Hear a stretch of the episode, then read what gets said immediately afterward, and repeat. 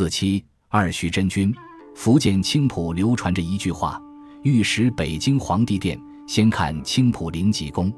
灵济宫为何能比皇帝殿，且让青浦人如此自豪呢？因为灵济宫内供奉的是二徐真君。二徐真君是什么来历呢？二徐真君是徐氏兄弟二人，一名徐之正，一名为徐之鄂，五代十国之吴国人。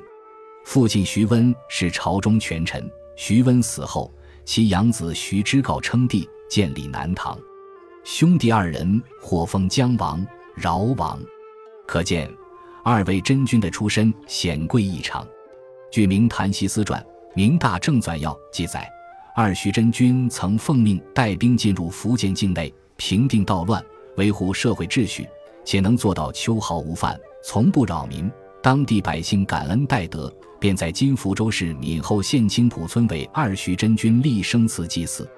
据说生祠建好后，二徐真君经常显灵，泪注灵应。据名陈明鹤著《晋安义志》记载，男子曾甲。世居闽县金鳌峰下灌园，园中有破祠，其神常奇迹，自称兄弟二人，南唐徐之诰之弟之正之恶也。晋开运二年（九百四十五年），率师入闽，秋毫无犯，闽人思我于此，自是疏服疗病，晏若影响。这是说，有一位姓曾的人在青浦郊园，园内有一间破败的祠堂。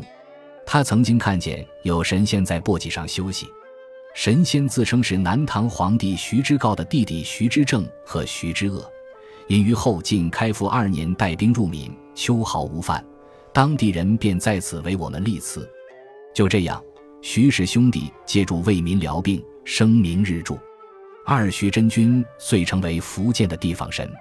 灵济宫不仅福建有，北京也曾经有过。北京的灵济宫名洪恩灵济宫，始建于明成祖永乐年间（一四零三年至一四二五年），为皇家敕建，规模宏大。这里供奉的也是二徐真君。那么，北京为何要供奉他们呢？此事还得从前面那个曾甲说起。据明皇余著《双怀岁钞》记载，入国朝，灵应犹著，有道是曾臣孙者，服鸾则二神降之。文皇帝遣人到此折应，见有急问神，神降鸾书要位，如其法服之，每奏其效。这是说，到了明朝，二徐真君更加灵验。有位名曾臣孙的道士，即曾甲占卜二徐真君，则显灵。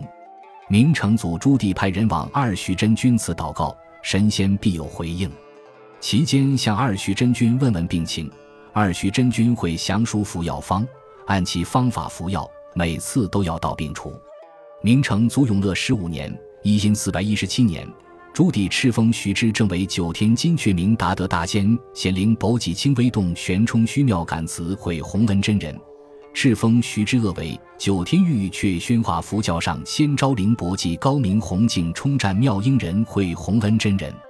同年，命以福建灵济宫为祖宫，敕建北京灵济行宫。这就是福建和北京两地灵济宫的历史渊源与来龙去脉。明宪宗以后，对灵济宫的祭祀和对二徐真君的膜拜开始走下坡路。到明思宗崇祯十五年，朱由检因大臣之情，下旨禁止祭祀灵济宫。二徐真君在北京的名气也渐渐衰弱。如今，北京灵济宫早已荡然无存。而福建青浦灵济宫的香火依然旺盛。